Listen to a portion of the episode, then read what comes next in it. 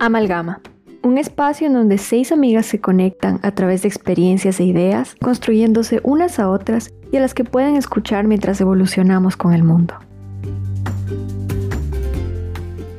La pandemia del COVID-19 ha evidenciado la importancia de garantizar la salud mental individual y colectiva. El afán del día a día, el estrés, la frustración y demás emociones perturbadoras se habían convertido en el piloto automático de la humanidad. Gracias a los confinamientos y a la agudización de estas emociones que ocasionaron un colapso en la salud mental de la mayor parte de la población, hoy tenemos una sociedad más consciente sobre la importancia de cuidar, proteger y gestionar nuestra salud mental. Dentro de las políticas públicas implementadas por el Estado, tanto como el camino individual que cada persona realice. Son casi que infinitos los caminos de liberación emocional, de crecimiento personal que hoy tenemos en el mercado. Esta facilidad para acceder a través de Internet y demás redes de apoyo con las que hoy, por fortuna, contamos. Permite que la naturaleza individual del ser humano de buscar su felicidad tenga muchas más opciones en este momento. Bienvenidos a este capítulo en el cual hablaremos sobre cómo gestionar nuestras emociones, cómo lidiar a diario con nuestra salud mental, qué procesos y caminos de liberación emocional, espiritual, y crecimiento personal en busca de la sanación hemos realizado. Empezaré por preguntar cómo ha sido su proceso de búsqueda de crecimiento personal. En mi caso personal, he vivido desde 2016 con ansiedad y en este proceso he realizado la búsqueda de múltiples caminos. Quería preguntarle a mis compañeras cuáles han sido sus experiencias. Hola Val, hola a todas. La verdad es que en mi caso ha sido bastante corto la experiencia que he tenido y todavía estoy en, una etapa muy explorativa en la que me concentro mucho en entender y en aprender eh, antes que en sanar y en arreglar. La verdad siempre me consideré, yo a veces me decía que era una persona demasiado normal y que nada en mi vida pasaba, bueno, hasta que empecé creo que justamente por esa manera de predisponerme a la vida a cargarme de muchas exigencias y también abrir un poco los ojos y darme cuenta de lo que estaba pasando alrededor mío y, dentro de mí misma, que me di cuenta de la necesidad de pedir ayuda, de buscar alguna manera de que mi realidad, como era por dentro, como se sentía dentro de mí, cambie. Eh, siempre estuve conciencia, eh, consciente de todas las capacidades que tenía de, cambiar lo que yo estaba viviendo, pero me di cuenta que me veía bastante perpleja ante mi capacidad de, cambiar lo que yo sentía por dentro. Y cuando tú te das cuenta que empieza ya a afectar en tu vida personal, en tu vida laboral, y dices, bueno, aquí pasa algo, es, es, cuando dije, bueno, tengo que cambiar las cosas. Y la verdad no es fácil solamente decir, bueno, voy a buscar ayuda o algo, porque creo que crecimos con muchos prejuicios, lo conversamos en la primera en el primer episodio de salud mental, que son esos obstáculos más grandes que tenemos, ¿no? El de creer que cierta ayuda no nos ayuda, o sea, que ciertas profesionales no nos van a ayudar al final de cuentas y, y seguimos muchas personas pensando en eso, pero la verdad creo que el, el mejor resultado de todo esto, a pesar de que todavía sigo en este camino, es el haber aceptado que todos necesitamos ayuda y que los profesionales están ahí por algo y que tienen su mérito completo. Por mi parte, sí ha sido un proceso largo, a diferencia. Yo creo que la primera vez que fui a terapia fue como a los 12, que fue cuando salí de Venezuela y antes de irme de Venezuela ya me estaba afectando un montón el salir y creo que yo misma le dije a mi mamá que quería ir porque yo sabía que no era normal lo que estaba pensando, lo que estaba sintiendo era súper, o sea, estaba en un momento y eso que tenía 12, pero ya tenía pensamientos como de hacerme daño, ya sabía, estaba triste todo el tiempo. Y ahora viendo en perspectiva, estaba en depresión ya a los 12 años por todo el cambio, por salir del país, por todo lo que conllevaba. Y, y después de ahí, sí pasé muchos años sin ir a terapia ni nada, y, pero es un proceso, con subidas y bajadas, después sí volví a ir, y es confuso, porque a veces se siente que sanaste y después te das cuenta que hay heridas que pensaste que ya habían sanado y vuelven a resurgir, a pesar de que todo está bien. Hay cosas que lo detonan sin que sepas de dónde vienen y por qué están pasando. Entonces creo que a veces es confuso, pero también es un proceso emocionante de ir sanando y conociéndote. Y para mí ha sido un proceso de aprender muchísimo sobre mí misma, porque en todo este proceso de sanación he aprendido de dónde vienen las heridas, de dónde viene la forma en la que yo lidio con, con mis emociones, con los eventos de mi vida, he aprendido por qué soy de la manera que soy. Entonces yo he empezado a ver este proceso de crecimiento personal y sanación como un proceso de autodescubrimiento y de conocerme cada vez más y conocer cómo puedo yo vivir conmigo misma y hacerme lo más feliz que puedo con las herramientas que tengo, cada vez obteniendo más y más herramientas para poder tener una vida completa y feliz, que es la meta final en mi caso. El caso, mi familia siempre ha sido súper abierta con, con tanto métodos tradicionales como métodos alternativos. Eh, mi mamá, por ejemplo, ella hacía sanación y apertura y alineación de chakras con piedras y ella también buscaba otros métodos de sanación que no nada más fuesen espirituales, sino fuesen físicos. O sea, había mucha exploración en ese sentido. Entonces nunca estuve cerrada ni me, ni me pareció mal que la gente lo buscara o que lo implementaras. Para mí, yo no pensaba que lo necesitaba a pesar de que yo sabía que era una persona súper ansiosa y súper... Una persona que no podía manejar bien sus emociones negativas. Por ejemplo, siempre he sido súper como, no peleona, pero como alterada. O sea, y nunca, de chiquita particularmente, cuando digo chiquita, digo hasta la adolescencia, siempre decía, yo puedo decir lo que yo quiera porque yo estoy molesta y yo tengo el derecho a expresarme como necesitaba expresarme y lo único que me estaba dando cuenta es que estaba llena de rabia. Muy llena de rabia. Y no era porque estaba brava la vida, sino que siempre estaba brava, siempre estaba explosiva y no entendía por qué y la gente me lo decía, entonces siempre estás alterada. Y es un fastidio contigo porque siempre estás brava y siempre vas a decir algo, ¿sabes?, gritado o algo así. Y pasó algo en la universidad que a mí me obligó a tener que ir a terapia, porque era como la última opción que yo tenía. Y mm, ahí me di cuenta mis temas de ansiedad y por qué me como las uñas horribles y por qué siempre busco hacer algo así, porque, eh, porque esa es la manera que yo tenía y que yo autoaprendí a... Ya, está moviendo todo que yo aprendí a manejar mi ansiedad y las emociones que yo estaba teniendo. Era como las exploto, se me pasan y ya sigo. En terapia aprendí muchísimas cosas porque fui muy abierta y también, junto con terapia y otro tipo de cosas, exploré otros métodos. Por ejemplo, el Theta Healing, eso se les puedo contar un poco más adelante, pero mm, eso también he buscado las maneras de, de, de hacer otras actividades que también te puedan dar mucha paz por ejemplo, que sí, bordar, eh, colorear y todo ese tipo de ejercicio, pero a mí no me han funcionado. Entonces, ha sido un proceso bastante abierto, porque estoy abierta a distintas metodologías, más no 100% aplicado. Y eso es lo, lo interesante. Y yo creo que eso afecta a los resultados después. En mi caso, les mencionaba que mi ansiedad fuerte empezó hace cuatro años, pero en terapia con mi psicóloga descubrimos que desde chiquita había tenido como los primeros triggers y que la había sentido, pero de pronto en ese momento no había obstaculizado mi ejercicio y mi cotidianidad como si fue en el año 2016. En ese año empieza toda una búsqueda de por supuesto acompañado de profesionales como de la psicología, que es una ciencia especializada en entender y en resolver todos los problemas que tu mente pueda tener, pero también era espiritual, era entendiendo cuáles son los planos del ser humano, que estamos compuestos en una integralidad por nuestro plano mental, nuestro plano emocional, nuestro plano vital y una serie de, de cosas importantes que no hablan entre sí el mismo idioma.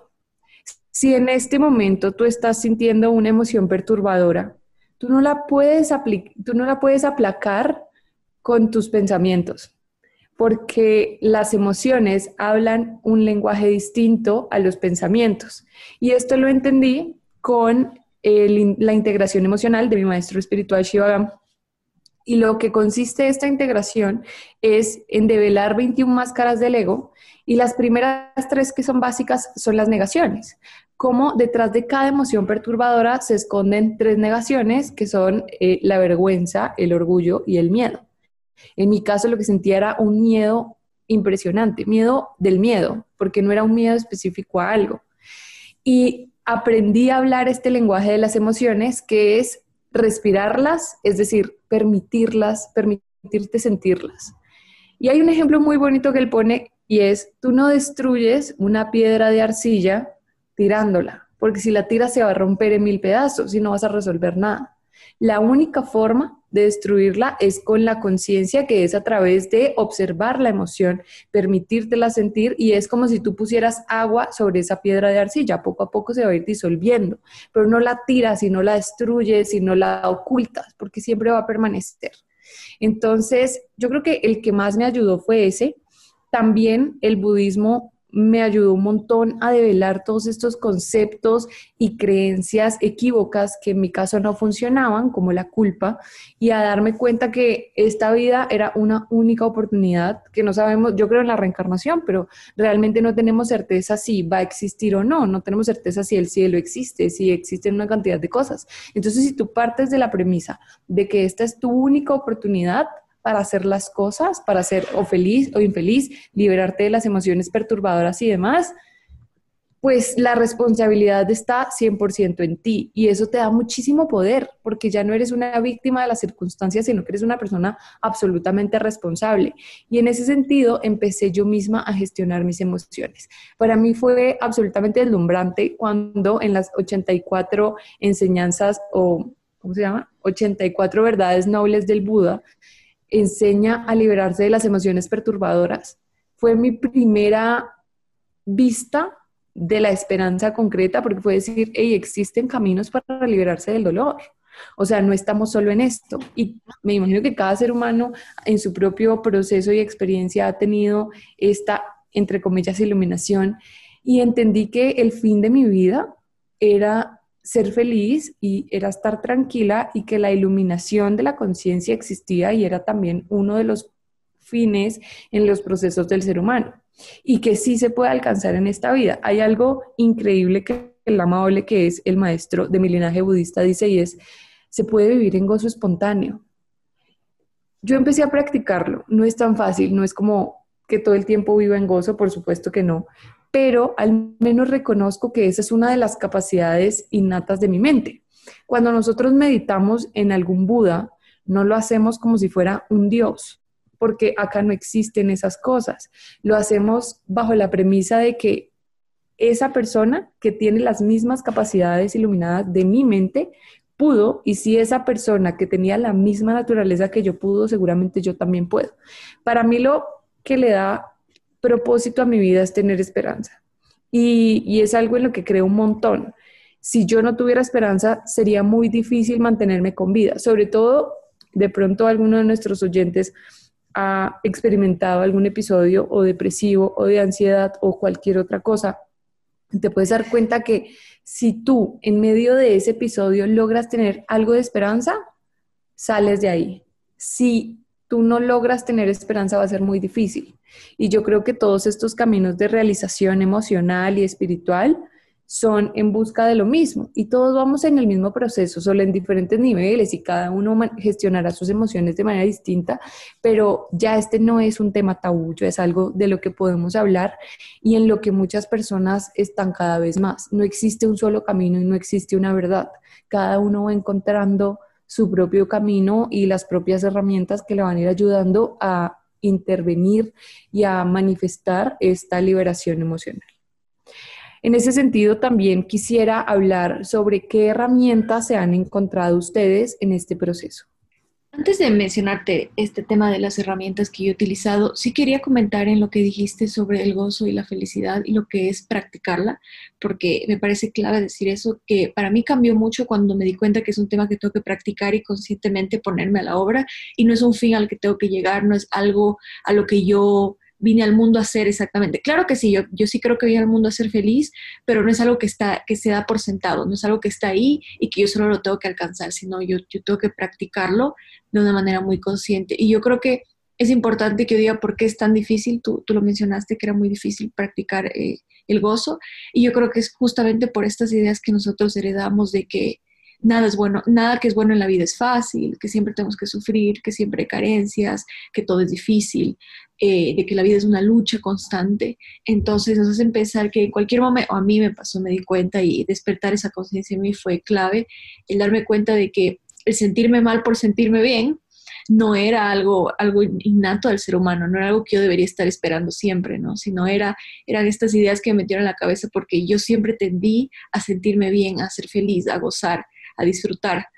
Y tenía esta tendencia y aún así sentía que no podía vivirlo al máximo. Y yo creo que, que que siempre tenemos que tener en cuenta, primero, quitarnos estos obstáculos que tenemos al frente para poder después trabajarlos, porque es difícil que yo trabaje en mi felicidad y en el gozo si es que yo no me doy cuenta por qué en realidad no tengo la capacidad de sentirlo, por qué no me doy el permiso de sentir eso.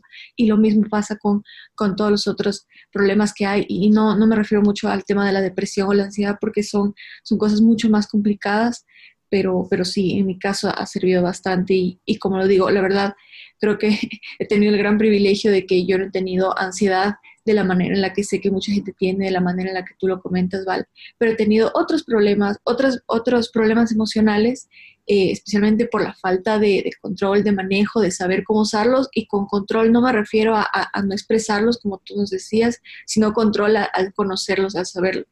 Eh, mis herramientas han sido muy tradicionales, me encanta la psicoterapia, me parece que ha sido lo mejor que me ha pasado y me doy cuenta que es porque soy una persona que necesita expresarse muchísimo. Creo que una de las razones por las que estamos aquí en el podcast porque, bueno, en mi caso yo tengo la necesidad de expresarme constantemente y la psicoterapia me ha ayudado a eso más que, que en un tema de qué hago específicamente. Y, y, me aferro mucho a los canales que yo tengo en donde me puedo expresar, que a veces son mi familia, muchas veces son ustedes, eh, mi novio. Entonces yo todo el tiempo estoy trabajando porque esos canales se mantengan como deben ser y, y, y, yo creo que eso es para mí primordial. Claro que el tema de los ejercicios de respiración, el yoga, parece mentira. Puedo yo siempre que digo amo el yoga, suena como que si yo hiciera yoga todos los días y la verdad hay veces que hago una vez cada dos semanas y me basta porque es mágico para mí. Y, me encanta bailar, me encanta como que ya te digo, siento que yo reprimí por mucho tiempo esto de que a mí me gusta disfrutar, a mí me gusta eh, de verdad gozar mucho y, por mucho tiempo pensé que, que no tenía que expresarlo. Y creo que estoy en ese proceso de darme el permiso de disfrutarlo y para mí eso es sanación pura. Eh, y otra herramienta que también digo, o sea, es, no, no sé si es una herramienta, pero son cosas específicas que, que me han ayudado mucho, es a través de la psicoterapia entender la necesidad de la resignación y de, y aceptar que las cosas son como son, ¿no? Y no dejar que jueguen en mi contra. Yo creo que siempre pensaba que todo iba a cambiar en mi vida cuando yo deje de aceptar, cuando las cosas cambien, cuando, cuando el mundo sea diferente, ¿sabes? Que, que todo iba a ser bien cuando acabe el cambio climático o cosas así, a ese nivel. Entonces yo me doy cuenta que resignarme y aprender a vivir con eso ha sido como que mi mejor herramienta y, lo practico a través de, de, de mis canales de expresión, que ha sido genial para mí. Yo también he ido más que todo por los métodos tradicionales, igual psicoterapia, y yo creo muchísimo en la psiquiatría, que yo sé que hay gente que no está de acuerdo. Y bueno, sí creo que se debería usar en casos extremos cuando de verdad se necesita, no obviamente automedicarse ni nada, pero yo sí le tengo fe a la psiquiatría. Por el contrario, yo le tengo más miedo a los métodos alternativos, porque me parece que hay muchos métodos que te venden como aprovechándose de que la gente está en situaciones tan vulnerables. Creo que cuando uno está en un punto de quiebre, que ya está desesperado buscando soluciones a, lo que sea que está pasando en su vida, es muy fácil caer en, buscar soluciones rápidas, en buscar la varita mágica que lo va a arreglar todo. Y por lo menos no, no fue buscando una solución a mi salud mental, pero hubo un momento que me interesó muchísimo, por ejemplo, el ayuno intermitente, por, porque hablaban de, de los beneficios cognitivos que te traen, que te aclara la mente, que te sientes mucho mejor, y me parecía súper chévere. Entonces yo empecé a hacer ayuno intermitente y al tiempo fue que me di cuenta de que me estaba haciendo daño a mí. No estoy diciendo que sea malo. Hay gente que sí le funciona muy bien, pero para mí no funcionó porque me di cuenta que estaba poco a poco pareciera que estaba desarrollando como un desorden alimenticio porque era como que pasaba días sin comer y en mi mente lo racionalizaba con que era ayuno intermitente, pero al final de cuentas yo, por el punto de mi vida en el que estaba emocionalmente, no lograba hacerlo solo por la parte médica del ayuno intermitente. Entonces creo que hay que tener también mucho cuidado, o sea, en mi experiencia tengo que tener cuidado con esos métodos alternativos que prometen que te van a ayudar con cosas que la medicina nunca ha logrado comprobar, con cosas que nunca nadie ha logrado comprobar, pero que lo resuelven y que va a ser la, la varita mágica, la pastilla mágica que te va a solucionar la vida.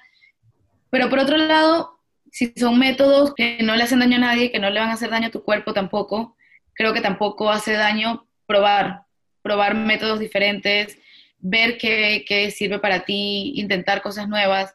Entonces creo que hay una línea fina entre intentar cosas nuevas e intentar qué funciona para ti, pero sin caer en la parte peligrosa de que te vayas a hacer daño o le vayas a hacer daño a alguien más.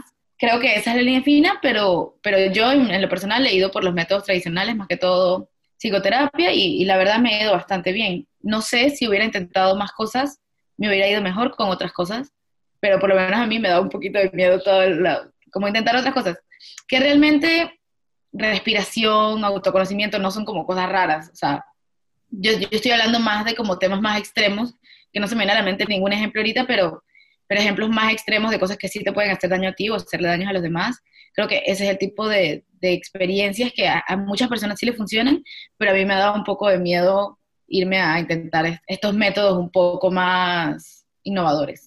Nico menciona el tema de la felicidad, que me parece muy importante rescatar, porque me lleva el primer episodio que hablamos sobre este tema con Mariana, y Mariana nos dice y nos habla que la felicidad pasa, es una emoción que pasa, y va a haber momentos que estás feliz y va a haber momentos que no estás feliz, y que eso está bien.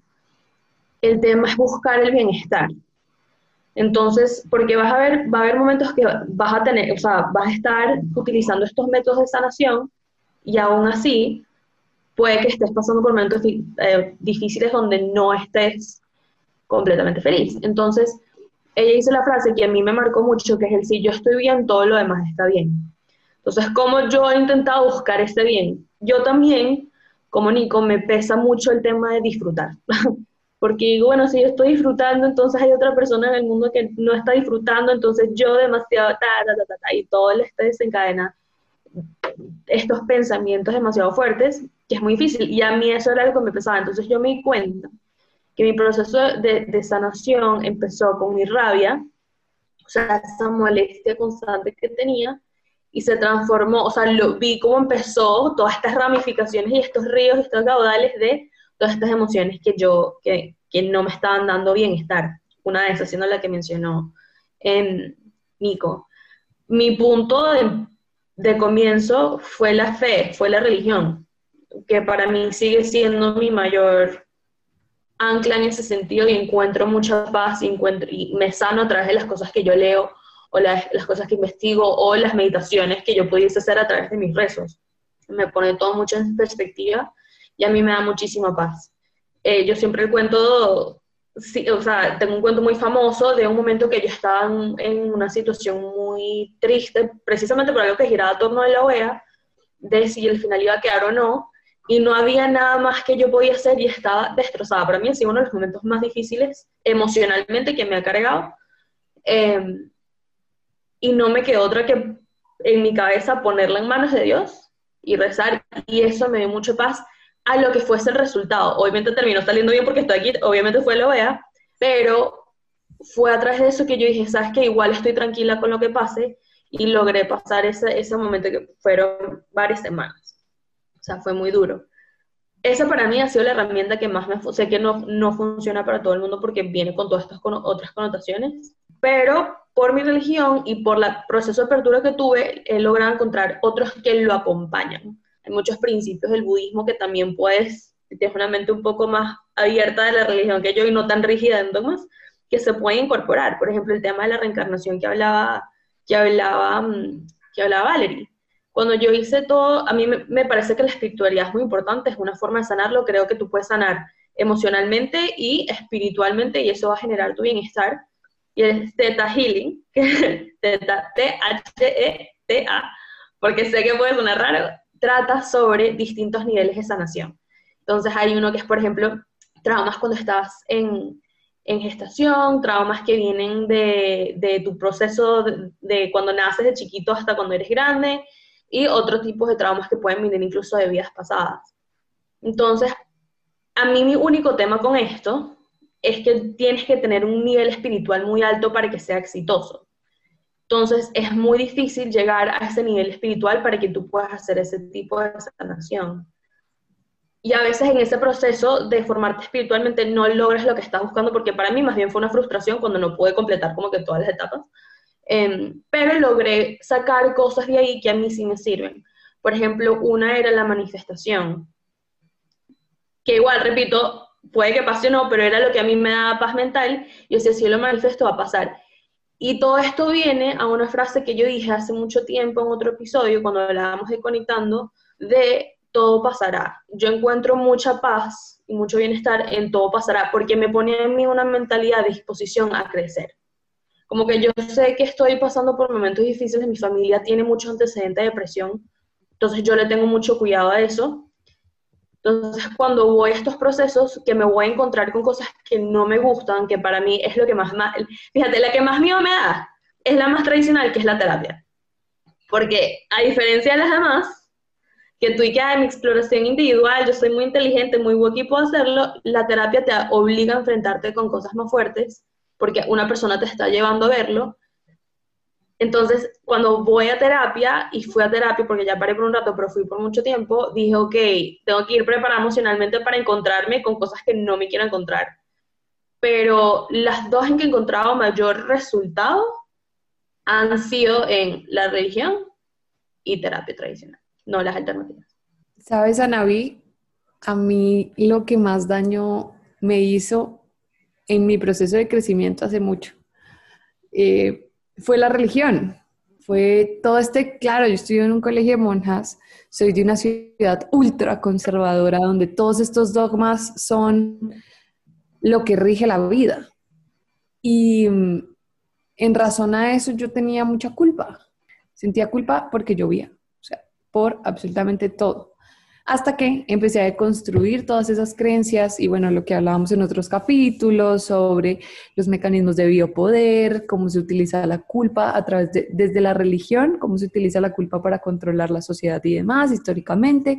Y eso me empezó, o sea, empecé a ver cada una de estas estructuras y a deconstruirlas dentro de mí, porque todas esas imposiciones fueron lo que despertaron una gran ansiedad de mí. Es decir, no el origen, no, no, no hay culpables ni nada, pero sí descubrí que gran parte de las creencias que había adquirido habían sido ocasionadas por esto.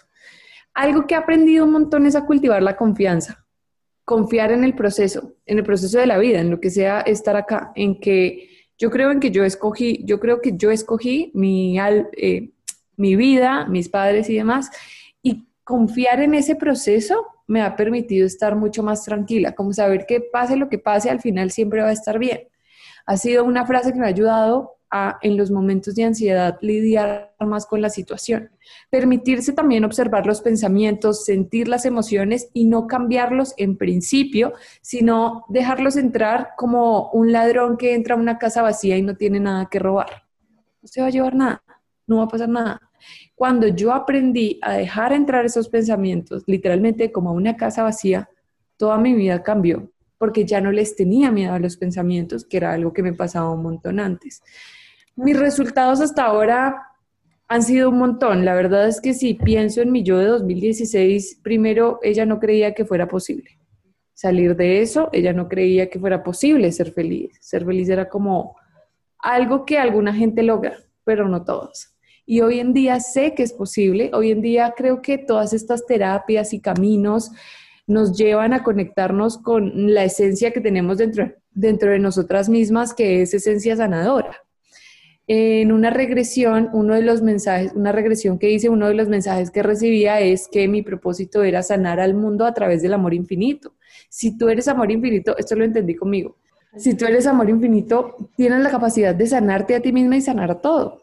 Y también leía estas frases de tú eres tu propio maestro y sí, por supuesto siempre buscamos las respuestas afuera, pero yo creo que todos estos caminos nos ayudan a conectar con las respuestas que finalmente están dentro de nosotros mismos, cómo partimos del principio de unidad, de que estamos conectados entre todos, pero también con todo, es decir, con el planeta, con el universo, con todo, y cómo en el momento en que logramos alinear todas estas emociones, pensamientos y energías, logramos conectar con, con el amor infinito y con esa esencia sanadora y la capacidad que tenemos todos para hacerlo. Me parece tan importante lo que Val respondía a Naví sobre la religión. Y yo creo que esto me lleva justamente al resultado más grande que he tenido y es el priorizarme a través del autoconocimiento.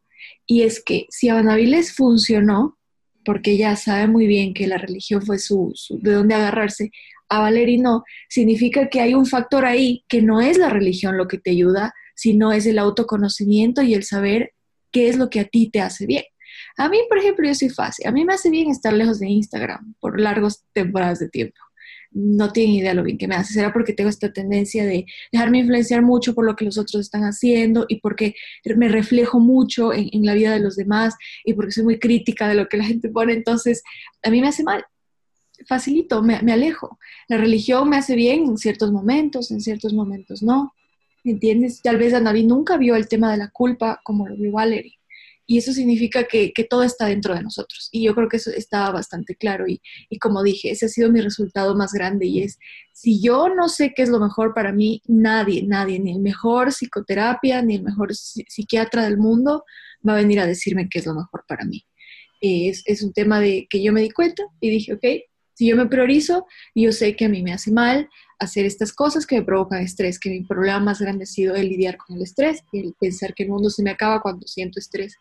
Y eh, entonces, eh, otro resultado que a mí, que me ha dado el tema de las manifestaciones que mencionaba Navi, sin yo nunca haber tenido ningún contacto con Theta Healing, ni con ninguna terapia alternativa, ni con ningún eh, método de sanación alternativa, yo me di cuenta que manifestar era muy importante para mí, tipo que repetirme todo, luego aprendí que también los llaman mantras, luego aprendí un montón de cosas, pero para mí era simplemente el, Nicole, convéncete de esto, y, así como te puedes convencer de cosas terribles, te puedes convencer de cosas muy buenas, y cuando yo me convencí que yo no necesitaba menos sufrimiento, sino más, más felicidad, más gozo, y que venía dentro de mí, creo que me ayudó mucho, y, y esto va lejos de decir que yo acabé mi proceso, simplemente al contrario, recién comencé, pero es mágico, y no puedo decir nada más que promoverlo y que las demás personas también eh, se informen y que intenten formar parte de eso, porque yo creo que hablo también mucho de mi privilegio, que tuve el acceso a algo así, y, yo creo que no es tan sencillo, creo que para las personas se les hace difícil comenzar a tener el acceso y el conocimiento de que esta vida es posible o que este tipo de vida es posible. Eh, entonces pienso que eso es muy importante. Eso que mencionas, Nick, de conocerse, creo que aplica para todo, no solo intentar las diferentes formas de sanación, sino incluso estas formas van a funcionar de diferente manera para diferentes personas. Estoy pensando que, como yo les había mencionado, a mí me funcionó muy bien la psiquiatría. Mi psicóloga me sugirió que tratara como que ciertos medicamentos. Y tengo una amiga cercana a mí que tenía una situación similar y a ella no le funcionó para nada. Ella sintió que los medicamentos eran horribles, que la hacían sentir horrible, me dijo no, lo hagas nunca, fue horrible. Y yo lo intenté, por sugerencia de mi médica, de mi psicóloga, y funcionó muy bien. Y a mí me funcionó muy bien y me ayudó muchísimo a mi sanación. Entonces creo que depende muchísimo de la persona, nuestros cuerpos, nuestras mentes, funcionan y reaccionan a cosas diferentes de maneras diferentes. Y de nuevo, no quiero decir que, que la medicación es normal, o sea, cuando es necesaria, es necesaria y ya. Pero es lo mismo, cierto que hay que conocerse, intentar diferentes tipos de sanación, intentar y ver qué funciona para cada quien y, y darle eh, la oportunidad a nuestra mente, a nuestro alma, en lo que creas, de sanar. Y de nuevo creo que no hay varita mágica, creo que es peligroso y, y, nos hace más daño creer que vamos a conseguir una pastillita mágica o una varita mágica, que vamos a conseguir una meditación que nos va a arreglar la vida. Creo que es un proceso, toma tiempo, ciertas cosas han funcionado para mí hasta ahora y quizás lo intente de nuevo y no funcione porque también nosotros cambiamos y el estado de nuestra mente cambia y va a tocar seguir conociéndonos, intentando cosas nuevas y es un proceso. Y creo que ese es el proceso de, descubrimiento que nos toma toda la vida. Para mí, yo me di cuenta que los procesos de sanación o ese autoconocimiento que, que hablamos y en distintas maneras en el episodio funcionó cuando mismas situaciones se me presentaban y yo actuaba y reaccionaba distinto. Y no tenían tanto poder sobre mí. Em, una situación, por ejemplo, una pelea con mis familiares no era tan explosiva de mi parte más, ni por su parte, sino porque sino de mi parte, cambió y ya no era tan así, o situaciones donde me generaba ansiedad, podía verlo y manejarlo de una manera distinta. Entonces yo creo que ahí está el poder, por supuesto sigue habiendo cosas a veces que me molestan, pero por lo menos lo puedo intentar manejar de distintas maneras y ahí es donde ve el crecimiento, porque creo que sanación es como que reconocimiento de tus emociones y sentimientos y cosas pasadas y va a ser un intento activo para poder trabajarlas y solucionarlas. Entonces, con ese crecimiento constante y vale muchísimo la pena como ves cómo cambia tu dinámica familiares, dinámicas con amigos, límites que tú pongas y perspectiva ante la vida. Finalmente, todos los seres humanos, o al menos la mayoría, buscamos equilibrio, felicidad, sanación y demás. Y creo que lo importante, recopilando todo lo que ustedes han mencionado, es respetar los procesos individuales, cultivar la compasión, pero también la autocompasión, cultivar las emociones que nos pueden liberar o que nos pueden ayudar a llegar a esos propósitos como el gozo espontáneo, la felicidad, a partir de la empatía. Crear este principio de unidad materializado, es decir, ya existe, pero conectar con eso, conectar con los demás, partir de la colectividad y no solo desde la individualización, es decir, los procesos son individuales y de nuevo hay que respetarlos un montón, pero también aceptar que estamos en un mundo donde requerimos apoyar a los otros, donde solos no crecemos, donde podemos hacer nuestro proceso solos, pero también crear y cultivar estos sentimientos de empatía que pueden ayudar a sanar y el deseo por ayudar a sanar ese sufrimiento colectivo para finalmente poder sentir gozo espontáneo. A nuestra audiencia, mil gracias por habernos escuchado. Espero que sea de utilidad este capítulo para ustedes y les mandamos un saludo. Nos vemos en el próximo episodio. Chao. No se olviden de seguirnos en nuestro Instagram, arroba amalgamashow. Aquí los esperamos para el próximo episodio. Sueños, realidades y un mundo de posibilidades compartiendo desde nuestra mesa hasta sus dispositivos.